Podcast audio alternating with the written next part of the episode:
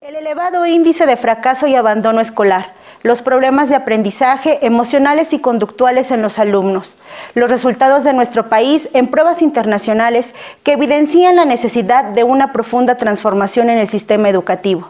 Las continuas reformas educativas por parte de los políticos no han terminado de comprender que el futuro no es una serie de pequeños ajustes y nuevas políticas, sino de una transformación radical. Todo esto se asume como una realidad en la educación. Los cambios o modificaciones implementados hasta la fecha solo se relacionan con aspectos administrativos o curriculares.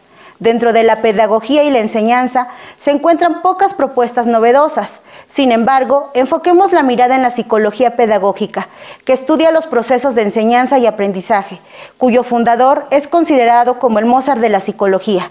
Sí, me refiero a Vygotsky, cuyas teorías siguen teniendo vigencia en la actualidad.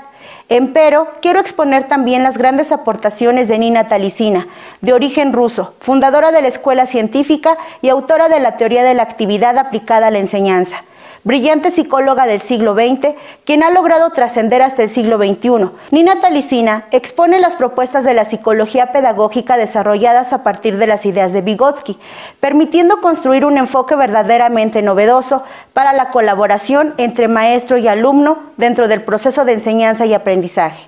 Nos habla de una relación distinta entre los procesos de enseñanza y desarrollo. Por ejemplo, Vygotsky señaló que la enseñanza determina el desarrollo y conduce hacia él. Según Talicina, esto solo puede ser cierto si los métodos de enseñanza utilizados son los adecuados, ya que no toda la enseñanza conduce al desarrollo, pues ésta debe estar organizada.